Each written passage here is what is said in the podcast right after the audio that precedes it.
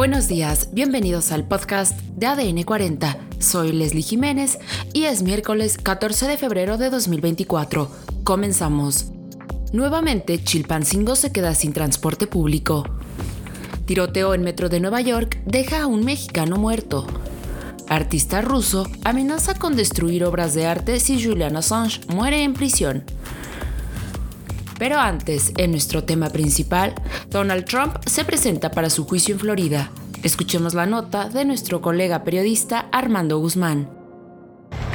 El fenómeno sigue. La gente pasa horas en el sol y el calor de Florida solo para ver brevemente a Donald Trump. Para usted llegar al expresidente a la corte esta mañana.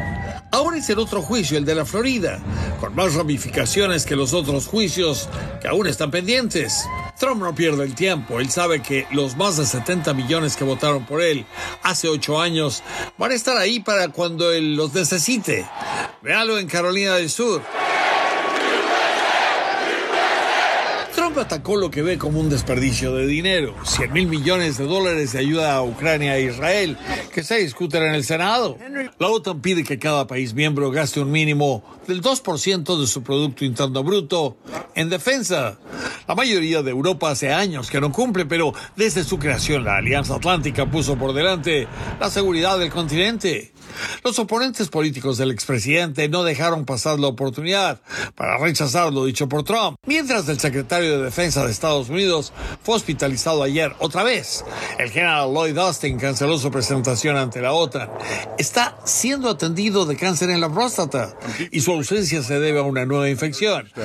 En Washington, Armando Guzmán, Fuerza Informativa Azteca. Además, a pesar del anuncio por parte del gobierno estatal de que el transporte público operaría al 100% a partir de este lunes 12 de febrero, la realidad en las calles de Chilpancingo contradice esta promesa. Residentes de distintas colonias reportan una escasez notable de unidades de urbans y taxis locales, lo que dificulta la movilidad de miles de ciudadanos que dependen de este servicio para desplazarse en su día a día.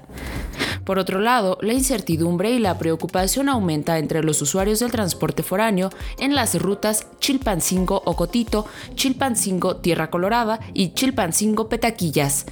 Anoche, los transportistas que cubren estas rutas hicieron público a través de sus redes sociales su decisión de suspender sus servicios debido a la falta de garantías de seguridad por parte del gobierno estatal.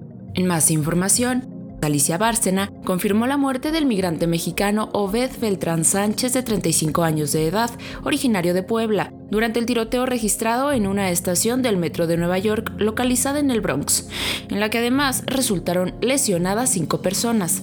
A través de las redes sociales informó que han entablado comunicación con la familia para brindar el apoyo necesario.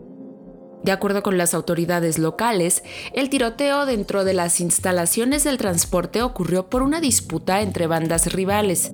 Los reportes médicos refieren que el mexicano murió por varios disparos en el pecho y la boca, y otros de los heridos presentaban impactos en alguno de sus brazos, en el rostro y las extremidades inferiores. Respecto a los agresores, huyeron del lugar y hasta ahora no se han reportado ninguna persona detenida, pese a que se cuenta con fotografías de uno de los probables tiradores. Por otro lado, el artista ruso Andrei Molodotkin reunió valiosos cuadros en una caja fuerte que puede desintegrarse con una reacción química teledirigida. 16 obras de Picasso, Warhol y Sara Lucas, entre otros, fueron donadas por artistas y coleccionistas, y se calcula que su valor total asciende a 40 millones de dólares. Si el fundador de Wikileaks, Julian Assange, muere en prisión, el artista pondrá en marcha la reacción química con ácido y si es puesto en libertad, las obras serán devueltas a sus propietarios.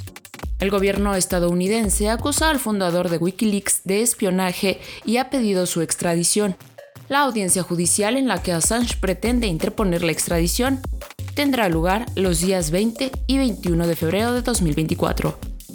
Y en los deportes, el Canelo Álvarez visitó las instalaciones de ADN 40 y confirmó su próxima pelea, la cual se realizará el próximo 4 de mayo en Estados Unidos.